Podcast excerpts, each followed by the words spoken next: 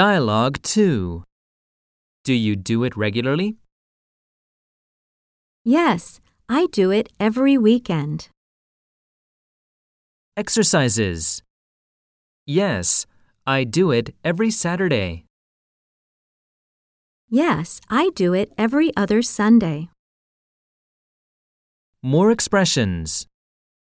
It's not decided. It depends on my mood. It depends on the weather.